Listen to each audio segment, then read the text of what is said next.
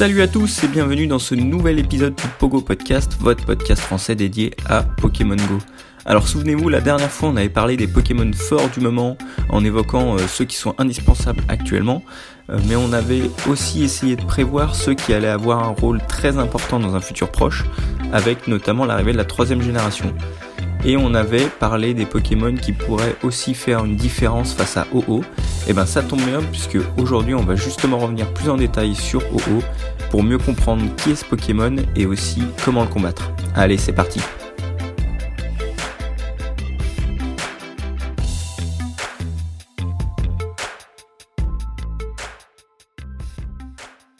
Pour faire un petit rappel historique, OO est donc le dernier Pokémon légendaire de la deuxième génération euh, qui arrive dans le jeu, et il a un double type qui est feu et vol. Donc de la même façon que Lugia était le maître des oiseaux légendaires de la première génération, OO lui est le maître des chiens légendaires de la deuxième génération. Et euh, pour la petite anecdote, il apparaît dans le tout premier épisode du dessin animé, alors qu'une seule génération était euh, sortie à l'époque, et euh, selon le Pokédex, quiconque arrive à trouver OO est voué à un éternel bonheur. Donc voilà, en espérant que ça vous porte chance pour la suite dans le jeu. Mais pour en revenir plus précisément à Pokémon Go, OO est actuellement le deuxième meilleur Pokémon disponible juste après Mewtwo. Euh, d'ailleurs, comme ça a été le cas avec Mewtwo, il a subi une diminution de ses stats puisque maintenant son euh, nombre de PC maximum est en dessous des 4000. Il est à 3889, ce qui est quand même très très haut. Et il a 239 en attaque, 274 en défense et 193 en endurance. Ce qui fait que même après l'arrivée de la troisième génération, euh, il restera le meilleur Pokémon de type feu du jeu sans contestation possible. Le deuxième ce sera Entei et le troisième c'est toujours Sulfura. Et même si son attaque ne le place qu'en quatrième position des Pokémon de type feu, euh, il a quand même une excellente défense et une très bonne endurance. Donc ce qui fait qu'en général, il est euh, préférable à n'importe quel autre Pokémon euh, feu. Puisque celui avec la c'est celui qui a la plus grosse défense et de très loin. Et c'est le deuxième si on regarde le classement au niveau des PV de tous les Pokémon de type feu. Son double type lui donne accès à beaucoup de résistance, ce qui est un aspect positif, même si on peut pour l'instant pas le déposer en arène. Mais parmi ces trois faiblesses, il y a l'eau, l'électrique et surtout il a une double faiblesse à la roche. Ce qui veut dire que malgré ses bonnes stats de défense et d'endurance, si on sait utiliser les bons attaquants face à lui, il va pas être si dur que ça à battre.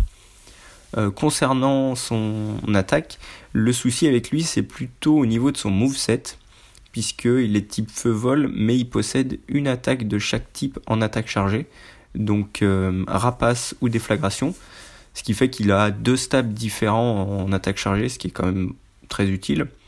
Mais le point négatif, c'est au niveau de ses attaques rapides, puisqu'il a uniquement accès à Extrasenseur qui est de type Psy, euh, et à Aile d'acier qui est le type acier.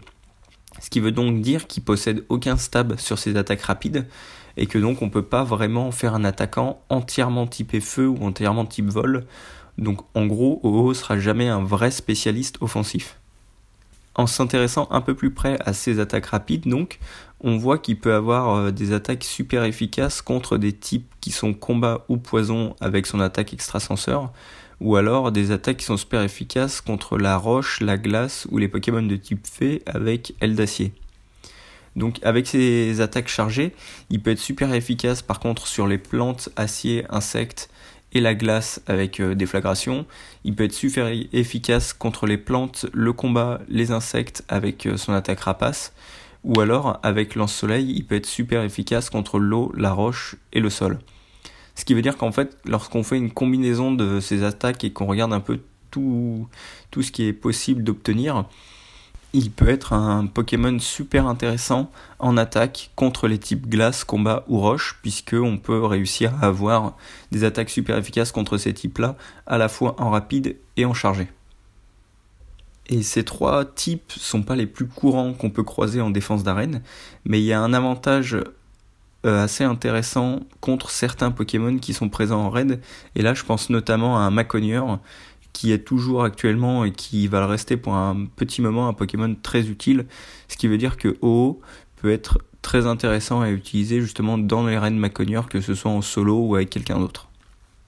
Et enfin, euh, autre petite information qui peut s'avérer utile, OO est donc apparu 1er décembre et était censé durer 15 jours et donc disparaître euh, le 12 décembre, enfin c'était censé être le dernier jour de raid, sauf qu'on a pris hier par une fuite de euh, chez Niantic que OO allait voir sa durée de présence étendue de quelques jours. Alors on ne sait pas encore de combien de temps il va s'agir, mais ce qu'on sait c'est qu'en gros il finira pas le 12 décembre, donc ça vous laisse un petit peu plus de temps, soit pour l'attraper, soit pour viser de meilleurs IV, soit pour accumuler les bonbons, enfin bref. Dans tous les cas ça veut dire que OO est là pour encore plus de temps que prévu, et ça veut sûrement euh, aussi dire que l'arrivée de la troisième génération va être reportée depuis quelques jours. Tout simplement parce que j'imagine pas Niantic euh, mélanger 3G et OO en même temps. Je les vois bien plutôt étaler ça dans le temps pour essayer d'en profiter un maximum et faire des arrivées successives. Mais quoi qu'il en soit, ça veut dire que donc on a le droit à OO pour un peu plus de temps que ce qui était prévu initialement. Concernant les meilleurs Pokémon à choisir pour affronter OO, il faut distinguer deux cas de figure très différents. Euh, le premier, c'est si O a comme attaque chargée rapace ou déflagration. Là, le choix, il va être très vite fait, puisqu'en gros, il va se porter sur Grolem ou Amonistar. Les deux, ils ont accès à un moveset entièrement roche, ce qui veut dire qu'ils vont pouvoir appuyer sur la double faiblesse de OO. Et en plus de ça, Amonistar a lui une double résistance aux attaques de type feu et une résistance simple aux attaques de type vol. Euh, tout en étant neutre aux attaques psy ou acier que OO pourrait avoir en attaque rapide, ce qui fait que des deux, Amonistar est le meilleur défenseur.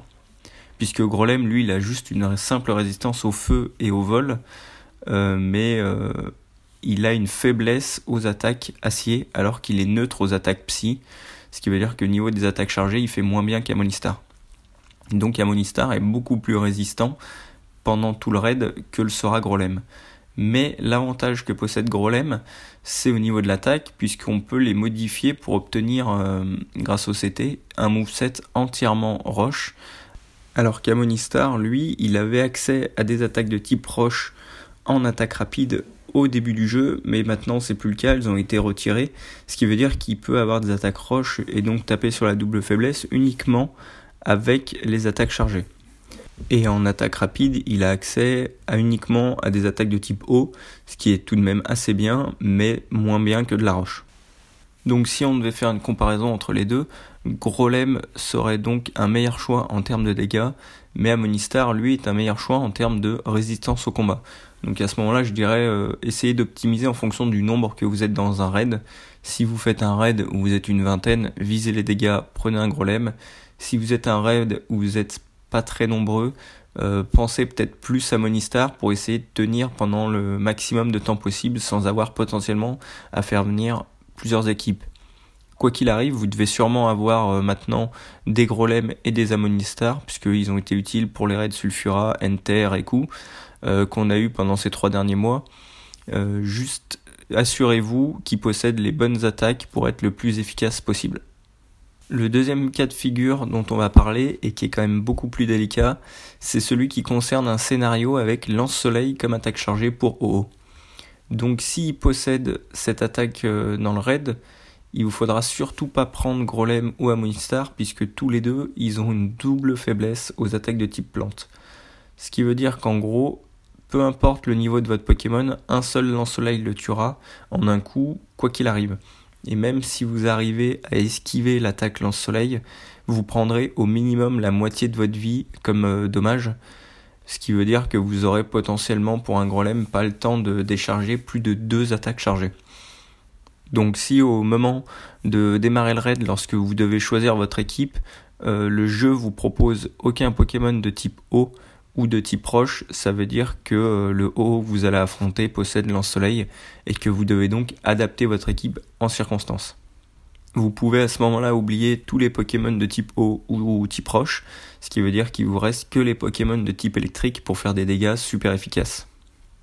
Dans cette situation, Elector est probablement le meilleur choix, puisqu'il a un double type vol et électrique, euh, ce qui veut dire qu'il résiste grâce au type vol aux attaques de type plante, mais il peut aussi résister aux attaques de type acier si jamais c'est ce que OO possède en attaque rapide. Et donc comme euh, Elector a forcément un moveset entièrement électrique, il fera des dégâts super efficaces tout le long du combat tout en étant assez résistant.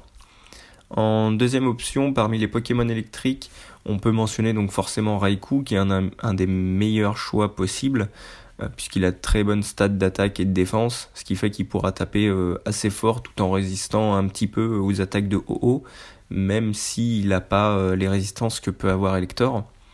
Et parmi les autres attaquants électriques classiques, on peut évidemment mentionner Voltali ou pourquoi pas Faramp, mais je pense que Magnéton est peut-être pas à sous-estimer, puisqu'il a un double type acier électrique, ce qui veut dire qu'il bénéficie d'une résistance au lance-soleil, mais aussi aux attaques de type psy, et il a une double résistance au type acier. Ce qui veut dire que peu importe l'attaque rapide que va posséder OO, votre magnéton, il résistera plutôt bien aux, dégâts.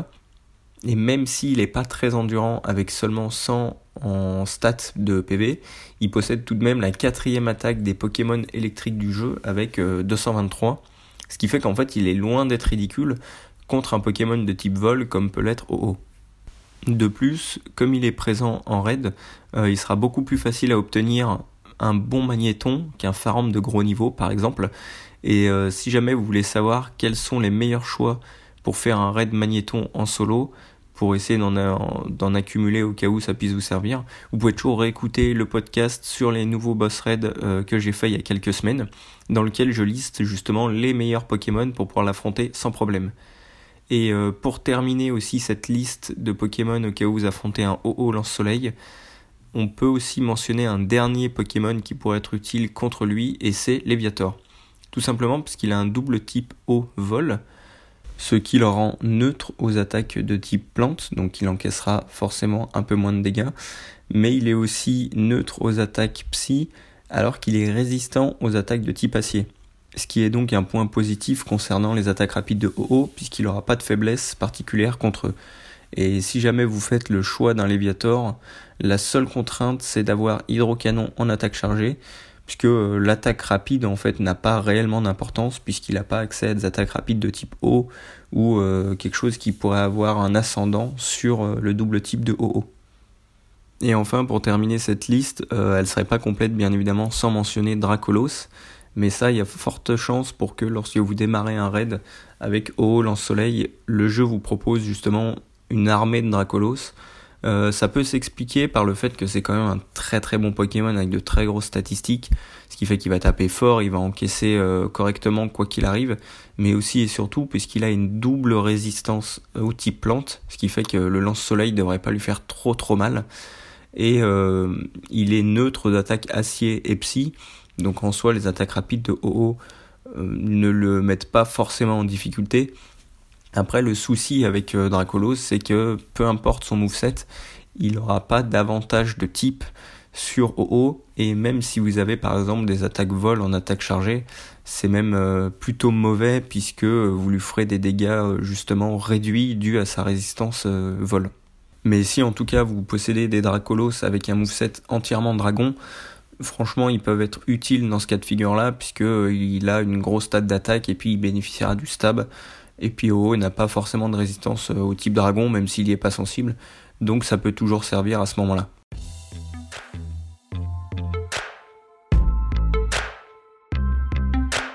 Et voilà, cet épisode du Pogo Podcast est désormais terminé.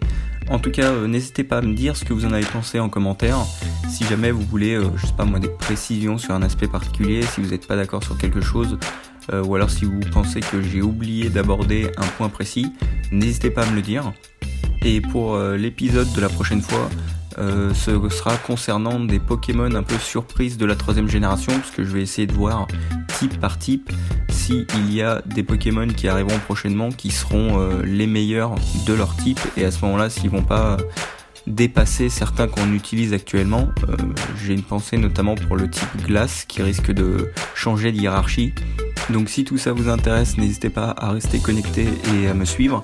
Et à ce propos, euh, je voulais aussi en profiter pour vous dire que le Pogo Podcast est maintenant disponible sur iTunes. Donc voilà, si c'était un peu gênant pour vous SoundCloud, sachez que maintenant vous avez une autre possibilité d'écouter et de suivre le podcast. Euh, quant à moi, je vous remercie de votre écoute et je vous dis à la prochaine. Allez, salut